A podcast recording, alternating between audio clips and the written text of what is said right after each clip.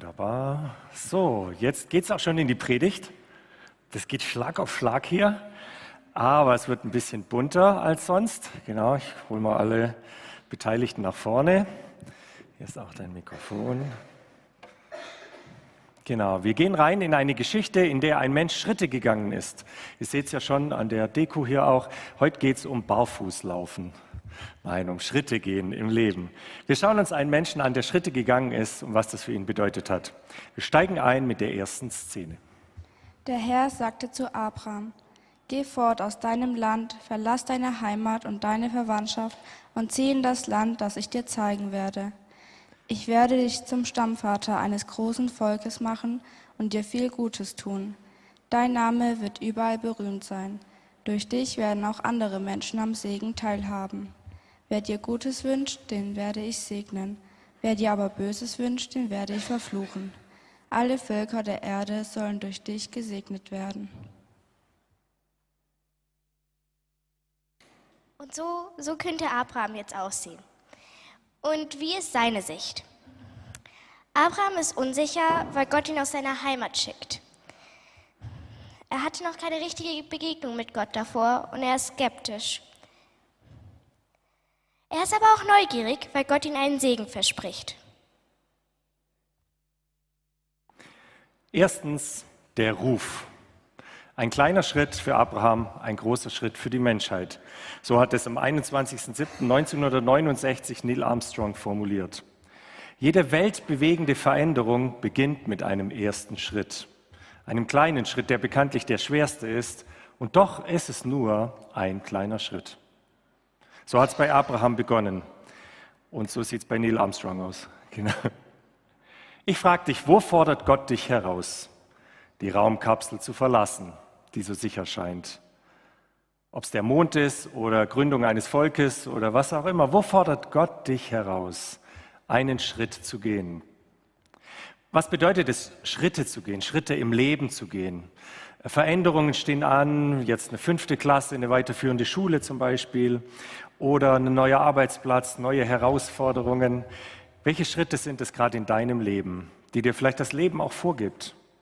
Berufliche Veränderungen, familiäre Dinge oder ein schöner Urlaub, der auf dich wartet. Was sind Schritte, die vor dir liegen? Wo fordert Gott dich gerade heraus? Das Merkwürdige bei so einem Schritt ist ja, dass man kurze Zeit nur mit einem Bein steht und es ein bisschen wackelig ist. Nichts ist schlimmer, wie im Schritt stehen zu bleiben. Aber es gibt manchmal Menschen, da beginnt man irgendwie was und man merkt, oh, irgendwie ist wackelig. Oh, es wäre so gut weiterzugehen, den Schritt zu gehen. Welcher Schritt ist für dich vielleicht gerade dran, auch im Glauben zu gehen? Wir hatten vor ein paar Wochen Taufe am Ludwigsfelder See und Menschen haben Schritte, haben äh, einen Schritt im Glauben getan und sind ins Wasser gegangen. Was diese Geschichte auch zeigt, ist, dass Gott was vorhat mit dir. Zweieinhalbtausend Jahre hat Gott geschwiegen. Nach dem Turmbau zu Babel ist Gott irgendwie in Vergessenheit geraten. Im Kapitel ist es nur von Kapitel 11 zu Kapitel 12, waren zweieinhalbtausend Jahre. Gott schweigt nicht für immer. Gott ruft hinein und ruft einen Viehhändler und die Sage sagt ein Götzenbildhändler, einen Heiden, kein Glaubensheld. Er sagt ihm, mach dich auf den Weg. Glaubensgeschichten sind immer Schrittegeschichten, Aufbruchgeschichten. Wo lädt Gott dich ein? Wo schweigt er nicht mehr, sondern lädt dich ein, einen Schritt zu gehen? Abraham gehorchte und machte sich auf den Weg. Er war 75 Jahre alt, als er Haran verließ. Mit ihm kam seine Frau Sarai, sein Neffe Lot sowie alle Knechte und Mägde, die sie in Haran auf den Dienst genommen hatten. Mit ihrem ganzen Besitz brachen sie in Richtung Kanaan auf.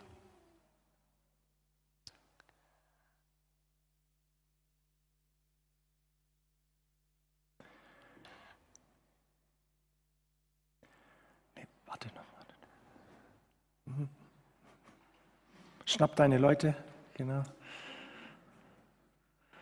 Vieh und Mägde und Kamele und Lot und seine Frau Sarah.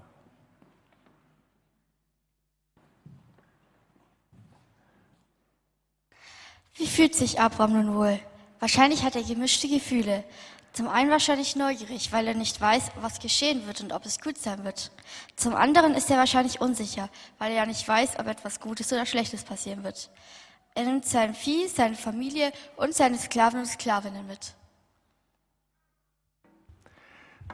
Zweitens, der Schritt. Stell dir vor, Gott begegnet dir, du hast ihn noch wirklich, nicht wirklich kennengelernt und sagt, Servus, hier bin ich, irgendwie pack deine Sachen, schnapp, hab und gut, erklärst deiner Frau, vielleicht der schwierigste Teil, und jetzt geht's los. Wie schafft er das? Wie macht er das? In der Bibel machen sich immer wieder Menschen Gedanken, zum Beispiel im Hebräerbrief, wie das Abraham geschafft hat. Hebräer 11. Da heißt es, wie kam es, dass Abraham dem Ruf Gottes gehorchte, seine Heimat verließ und an einen Ort zog, nach der Gottes Zusage einmal sein Erbbesitz sein würde. Warum machte er sich auf den Weg, obwohl er nicht wusste, wohin er kommen würde? Der Grund dafür war sein Glaube. Glaube ist kein Gefühl, sondern eine Entscheidung. Glaube ist nicht ein Gefühl, wie sich das jetzt so anfühlt, so einen Schritt zu gehen, sondern Glaube ist die Entscheidung, einen Schritt zu gehen, auch wenn man nicht weiß, was alles kommt. Abraham konnte nicht googeln, wie das neue Land wohl aussieht, Google Maps und ein paar Fotos angucken oder in den Bewertungen Kanaan, wie viele Sterne hast du irgendwie 1300 Bewertungen, 3,8 Sterne. No, er wusste überhaupt nicht, was auf ihn zukommt. Da ist nicht eine Drohne mal drüber geflogen, hat ein paar Bilder gemacht. Er hat sich auf den Weg gemacht. Oft wissen wir nicht, was kommt. Oft wissen wir auch wenig von diesem Gott, der uns da ruft. Wir tasten uns irgendwie heran aber gerade bei der besagten Taufe hat einer ein Zeugnis gegeben und gesagt, ich verstehe Gott nicht in allem. Ich verstehe manchmal Gott nicht, aber ich verstehe genug, um ihm zu vertrauen. Das finde ich ein starkes Zeugnis. Glaube ist kein Gefühl, sondern eine Entscheidung, einen Schritt zu tun. Bist du bereit? Weißt du genug? Abraham war 75 Jahre alt, manchmal dauert es auch länger. Oder es ist nie zu spät. So, normal enden hier diese Sonntagsschulgeschichten. Normal wird man jetzt noch so ein Bildchen ausmalen mit so ein paar Kamelen vielleicht oder noch so ein Spielchen machen irgendwie. Aber ihr seid im Gemeindeunterricht angekommen. Deswegen geht die Geschichte noch ein bisschen weiter. Was passiert jetzt eigentlich? Als sie schließlich dort ankamen, durchzogen sie das Land, das damals von den Kanaanitern bewohnt wurde. Bei Sichem ließen sie sich nieder in der Nähe der Eiche von More. An dieser Stätte zeigte der Herr sich Abraham und versprach ihm, ich werde dieses Land deinen Nachkommen geben. Abraham schichtete Steine auf als Altar für den Herrn, dort wo Gott ihm erschienen war. Abraham ist enttäuscht, weil Kanaan gar nicht leer ist. Warum hatte Gott ihn ausgerechnet hierher geschickt? Außerdem ist er beängstigt, weil die anderen Völker Götzenbilder anbeten, zum Beispiel an der Eiche More, zu der er gewandert ist. Dieser Ort war eine Orakelstätte, wo heidnische Götter angebetet und befragt wurden. Und trotzdem, ausgerechnet an diesem Ort, begegnet Abraham Gott und er baute ihm ein Altar. Drittens, die Eiche. Stell dir vor, du gehst ins Reisebüro, nach zweieinhalb Jahren Corona-Engpass und sowas, Reise buchen. Traumreise buchen. Ja. Blätterst den Katalog, äh, Traumstrand, paradiesische, karibische Farben, alles da, perfekt, die Hängematte wartet auf dich, überall jemand mit Cocktail, der Pool, paradiesische Landschaft, Sonnenuntergänge und du fliegst hin. Also mit dem Flugzeug erst. und Mücken, Regen, Pool wird restauriert, kein Wasser drin und der Cocktail schmeckt irgendwie ganz merkwürdig. genau, was tust du? Abraham will ins gelobte Land und das hat er sich sicher anders vorgestellt. Er dachte, jetzt wird's himmlisch. Ich meine, gelobtes Land, verheißenes Land. Er denkt, dort ist alles himmlisch und es ist ganz irdisch. Da sind andere Menschen, die sogar Eichen um Rat befragen. Das passiert übrigens öfter, wenn wir Schritte auf Gott zugehen, landen wir oft bei Menschen. Das ist irgendwie so ein göttliches äh, System, irgendwie so ein Prinzip. Wenn wir dem Himmel einen Schritt näher kommen wollen, ist es manchmal, dass Gott sagt, mach's wie ich, werde Mensch. Mach dich auf den Weg, komm auf die Erde. manchmal denken wir, wenn ich jetzt diesen Schritt gehe, dann wird alles gut. Endlich Urlaub, dann wird alles gut. Oder endlich umziehen in das neue Haus oder endlich die neue Arbeitsstelle oder endlich den Großauftrag, dann wird alles gut. Ja, aber was kommt dann? Eine Eiche mitten in den Weg. Der neue Job ist auch anstrengend, da muss ich auch arbeiten. Äh, die neue Schule, in die ich gehe, ist auch, da gibt es auch komische Lehrer. Ich dachte, da wird alles gut. Dann nehme ich mehr Zeit zum Bibellesen und stehe morgens ein bisschen früher auf, aber dann merke ich, ich bin ja doch dann genervt und müde und irgendwie passiert nicht viel. Wenn wir manchmal Schritte gehen, ist es gar nicht so, dass sich der Erfolg zu, zugleich einstellt. Schritte sind ja oft eher so, die, so eine wackelige Situation, weil ich verlasse das Gewohnte, das Bekannte, verlasse ich und das Neue greift noch gar nicht ganz, das, das ist noch nicht realisiert. Ein Schritt ist auch immer irgendwie Zwischenland. Und ein Land, wo die Eiche kommt. Kennst du das? Man hat sich doch wahrlich anders vorgestellt. Und jetzt zurück. Was macht Abraham in dieser Situation? Was ist die Lösung für die Eichen, die sich uns in den Weg stellen und wo Gott uns quasi so in so eine schwierige Situation hineinstellt? Was macht Abraham? Er baut einen Altar. Er schichtet Steine auf, baut einen Altar mitten an diesen heidnischen Ort. Bau einen Altar. Abraham baute dort einen Altar dem Herrn, der ihm dort erschienen ist. Abraham lernt plötzlich, dass Gott auch an diesem Ort ist dass das, was sich mir himmlisch ausgemalt hat und so irdisch daherkommt, immer noch Himmel ist. Himmel auf Erden. Auch wenn da eine Eiche rumsteht. Damals hat man die Gottheiten so nach Gebieten aufgeteilt. Da gab es die Gottheiten, die für gewisse Gebiete und Regionen und Völker zuständig waren. Das hat den Abraham bestimmt ganz schön verwirrt. Da kommt ein lebendiger Gott, der in jedem Gebiet der Herr sein möchte. Das passt ja zu uns heute auch. Wir haben auch unsere Gebiete, unsere Lebensbereiche. Dann gibt es den Herrn Siemens, der regiert, wenn ich zum Arbeiten gehe, oder ein Vorgesetzter. Und wir haben auch so unsere Bereiche im Leben und unsere Bereichsgötter. Da hat der das Sagen, da passiert das hier und in der Gemeinde bin ich halt bei Jesus. Abraham lernt, Gott kann ihm überall begegnen und tut es auch. Und was ihm dabei hilft, ist, einen Altar zu bauen, mittendrin. Eine kurze Geschichte. Ich war bei einem Mitarbeiter unserer Gemeinde schon ein bisschen länger her, der hat bei Magirus gearbeitet, ist leider weggezogen inzwischen, manche kennen ihn noch, und habe ihn besucht am Arbeitsplatz, das mache ich manchmal, wobei seitdem werde ich weniger eingeladen. Aber damals war ich da und habe so ein bisschen die Halle angeguckt und war noch in der Kantine, war zum Essen eingeladen. Und da sind wir raus auf dem Parkplatz, verabschieden uns da am Auto und dann sage ich, komm, ich bete noch für dich. So, und er so, ja, genau. Und dann habe ich gebetet, ihm die Hand aufgelegt, dass Gott ihn segnet da.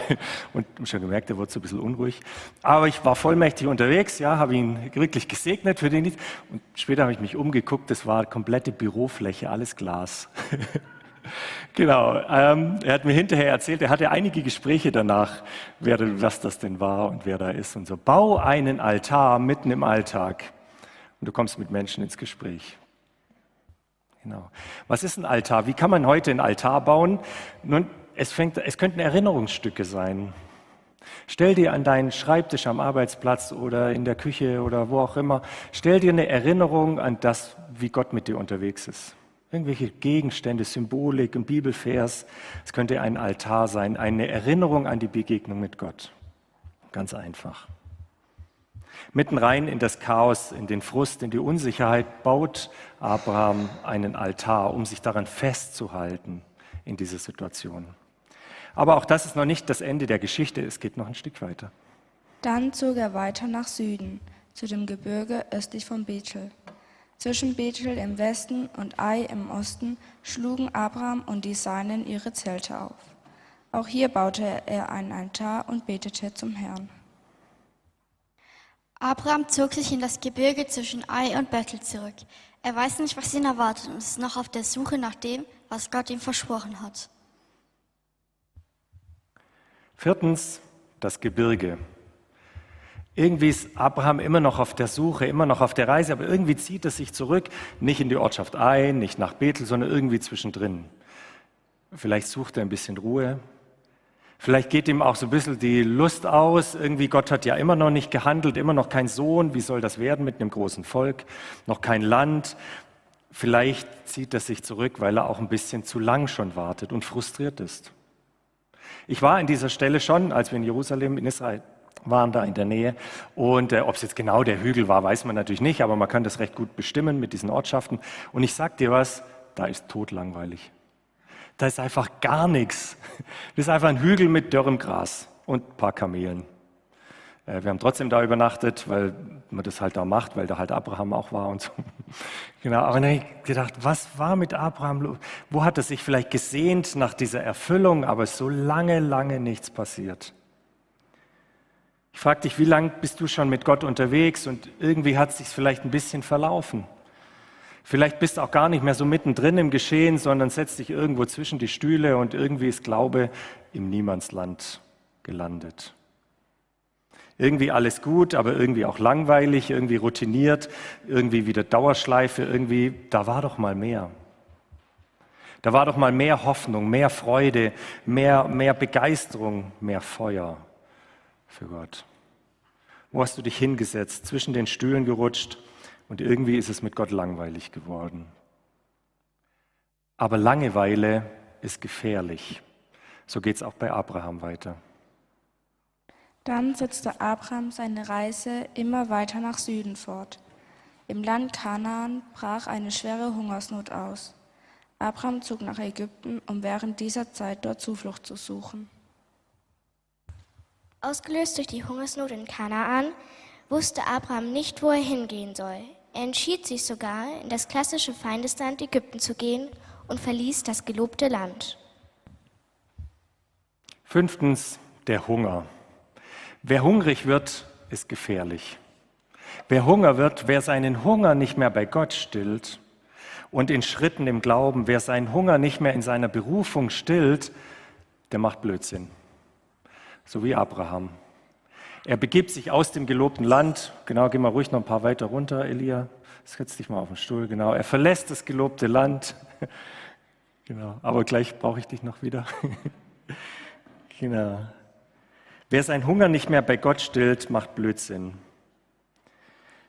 Ich habe im ersten Gottesdienst schon zu denen so Mitte 50 geredet, so zu euren Eltern, so Mitte 40 bis Anfang 50 vielleicht. Ich weiß nicht, ganz genau muss ich jetzt aufpassen. Aber ich sage mal so, das Problem ist nicht die Pubertät, sondern die Eltern. Die sind in einem schwierigen Alter, nennt sich Midlife Crisis. Genau. Also seid gewiss, wenn es kracht, das liegt nicht an euch. Aber was ist das? Man ist so, man sitzt so irgendwie im Hunger da, irgendwie zwischen Ei und Betel und dann kriegt man Hunger nach Leben. Aber irgendwie ist das Leben so ein bisschen langweilig geworden. Es läuft halt, es gibt nicht mehr so viele Veränderungen. Ähm, man lässt vielleicht ein paar Kräfte schon nach, vieles wird ein bisschen farbloser oder kennt man schon. Hunger nach Leben. Wer diesen Hunger nicht bei Gott stillt, der macht schnell Blödsinn. So begibt sich Abraham, ihr kennt vielleicht die Geschichte, nach Ägypten und dann sagt er zu seiner Frau, ach ja, du bist jetzt übrigens meine Schwester und gibt sie dem Pharao hin. Aus Angst, selber zu kurz zu kommen oder gar getötet zu werden, weil die halt ziemlich hübsch war. Dafür kriegt er dann jede Menge von dem Pharao. Ist irgendwie gut gelaufen. Schafe, Rinder, Essen, Mägde, Kamele. Viele Menschen haben in der Midlife Crisis viel Geld und machen Blödsinn, verraten ihre Beziehungen. Und wird sein Hunger dort gestillt, nicht wirklich. Es kommt eine Plage, heißt es in der Bibel, und alles wird hohl und fruchtlos. Wo hast du dich gerade verrannt? Wo hat dein Hunger dich in Bereiche geführt, wo du langsam merkst, das tut mir nicht gut? Das wächst mir über den Kopf. Auch vom Guten kann es ein zu viel geben. Auch der Versuch, mich in guten Dingen satt zu essen, kann scheitern. Ein Völlegefühl, aber wirklich satt, innerlich erfüllen, tut's mich nicht. Wo hast du dich verrannt? Wo bist du in Feindesland geraten und hast eigentlich immer mehr Hunger? Wo sind andere Dinge dir wichtiger geworden als Gott? Komm zurück. Geh einen ersten Schritt. Gut, dass die Geschichte von Abraham hier nicht endet in Ägypten. Abraham und seine Leute blieben aber nicht im Süden, sondern zogen in Tagesmärschen nach Bethel, zu jener Stelle, wo sie ihr Zelt zuerst aufgeschlagen hatten, zwischen Bethel und Ai. Abraham zog also weiter und schlug seine Zelte bei den Terebinden von Mamre auf, nahe bei Hebron. Dort baute er aus Steinen eine Anbetungsstätte für den Herrn. Wunderbar, genau. Und dann geht es noch zur Eiche, genau. Und ihr dürft euch wieder setzen. Also, was passiert hier? Sechstens, die Suche. Was passiert hier? Abraham ist auf der Suche nach der Erfüllung der Verheißung Gottes, wie wir alle. Man denkt manchmal, wenn man diese biblischen Geschichten liest, denkt man, ja, wow, der ist losgegangen und großes Glaubensheld, der hat es halt geschafft irgendwie. Dabei ist er Zeit seines Lebens auf der Suche geblieben. Ein Ringen, ein Rantasten, ein Zweifeln, ein sich umdrehen, ein Zurückgehen, ein sich wieder auf den Weg machen. Wir bleiben in der Pilgerschaft mit Gott. Wir bleiben auf der Suche nach dem, dass sich alles erfüllt. Wir bleiben auf dieser Erde und ringen mit all diesen Dingen. Aber eins macht Abraham richtig. Er baut einen Altar. Wenn man mal nachzählt, sind wir jetzt bei Altar Nummer 5 inzwischen, in dieser kurzen Geschichte. Wieder fängt Abraham an, einen Ort zu schaffen, wo er Gott begegnen kann, mittendrin. Und das ist die Herausforderung für uns heute. Schritte zu gehen und zu sagen, hier in diesem Moment, wo ich jetzt gerade bin, baue ich einen Ort der Gegenwart und der Begegnung mit Gott. Und dann bleibt unser Leben eine Herausforderung, dieser Verheißung auf der Spur zu bleiben. Gleichzeitig bleibt es eben bruchstückhaft. Beim, am Lebensende, als Abraham stirbt, es dauert noch ganz viele Jahre irgendwie, dann gehört nicht mal das Grab ihm selbst. Da heißt es in der Bibel, er hat ein Stück Acker irgendwie noch, das hat ein anderer bewirtschaftet, aber irgendwie darf er da drauf und hat dann das Feld gekauft, aber irgendwie bleibt alles total vorläufig. Was gibt uns also die Kraft, Schritte zu gehen? In diesem Leben, wo es ein Suchen und ein Ringen bleibt. Was gibt uns die Kraft, im Glauben Schritte zu gehen? gehorsam zu sein, Altäre zu bauen mitten im Alltagswahnsinn, umzukehren vielleicht aus Ägypten. Was gibt uns den Mut, trotz dieser Situation Schritte zu gehen im Glauben? Ich denke, dieser eine, der selber auch Schritte gegangen ist, damit ich wieder Schritte gehen kann. Dieser eine, der auch das Haus des Vaters, das Land des Vaters verlassen hat und in die Fremde gegangen ist. Dieser eine, der als Baby sogar nach Ägypten gehen musste, um Menschen aus der Sklaverei zu befreien. Der im heidnischen Land einen Altar aufgebaut hat, selber zum Altar geworden ist, selber zum Opferlamm. Jesus Christus. Er hat sich auf den Weg gemacht, hat den Abrahamsbund erfüllt und sogar getoppt. Er hat erfüllt, dass in ihm alle Nationen gesegnet werden. Aber es werden nicht nur gesegnet, die ihn segnen, wie bei Abraham, sondern sogar die gesegnet, die ihn verflucht haben. Dort am Kreuz, am Holz des Fluches.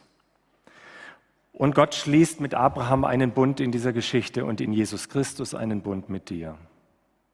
Und dieser Bund, dieser feste Zusammenhalt, das ist die Kraftquelle für die Reise mit Gott in diesem Leben. Für dieses Suchen, für dieses Finden, für das Altäre bauen, ist das die Kraftquelle, diese feste Gewissheit, Gott ist mit mir. Und wie das ganz praktisch aussieht, das äh, lernen wir eigentlich von Indiana Jones. Er gerät in viele Abenteuer, wie wir selber auch. Ich meine, sieht auch noch gut aus dabei und so, also passt schon. Äh, so möchte ich euch einen Filmausschnitt zeigen von Indiana Jones, der einen Glaubensschritt geht.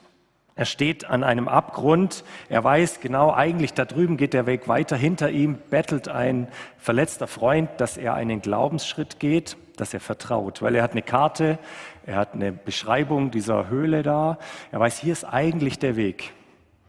Und er muss einen Schritt des Glaubens gehen. Also, wie es weitergeht, müsst ihr zu Hause gucken. Weil jetzt seid ihr dran. Jetzt bist du dran. Ihr habt äh, Füße bekommen, ihr habt Fußabdruck bekommen. Wenn nicht, gehen noch mal zwei, drei Teenies rum. Wer hat noch keinen Fußabdruck und einen Stift?